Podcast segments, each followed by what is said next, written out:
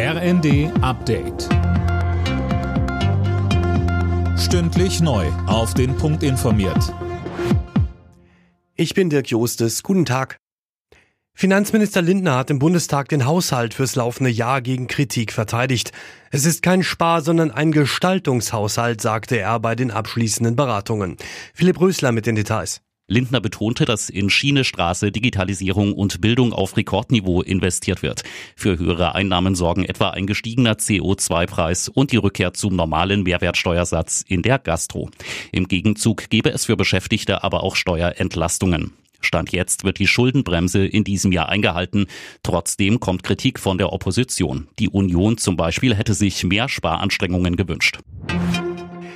Der Deutsche Städte- und Gemeindebund fordert mehr Tempo bei der Einführung einer Bezahlkarte für Asylbewerber. Das Ganze sei eine gute Möglichkeit, um Migration zu begrenzen und Integration zu steuern, sagte Hauptgeschäftsführer André Berghegger in der ARD.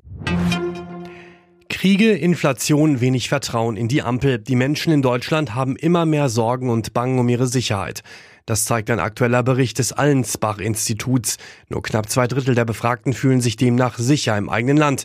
Die Chefin des Meinungsforschungsinstituts Renate Köcher. Es ist auch die Polarisierung im Land, dieses Aufbrechen von Konflikten zwischen auch äh, teilweise ideologischen Gruppierungen. Und es ist darüber hinaus natürlich das Flüchtlingsthema, das auch äh, viele verunsichert und dazu beiträgt, dass äh, das Sicherheitsgefühl zurückgeht. Europa hat einen neuen wissenschaftlich bestätigten Temperaturrekord. Er liegt bei 48,8 Grad. Gemessen wurde der Wert zwar schon im August 2021 auf Sizilien, der Rekord ist aber erst jetzt durch Experten bestätigt worden, nach Überprüfung von Messdaten und Geräten. Alle Nachrichten auf rnd.de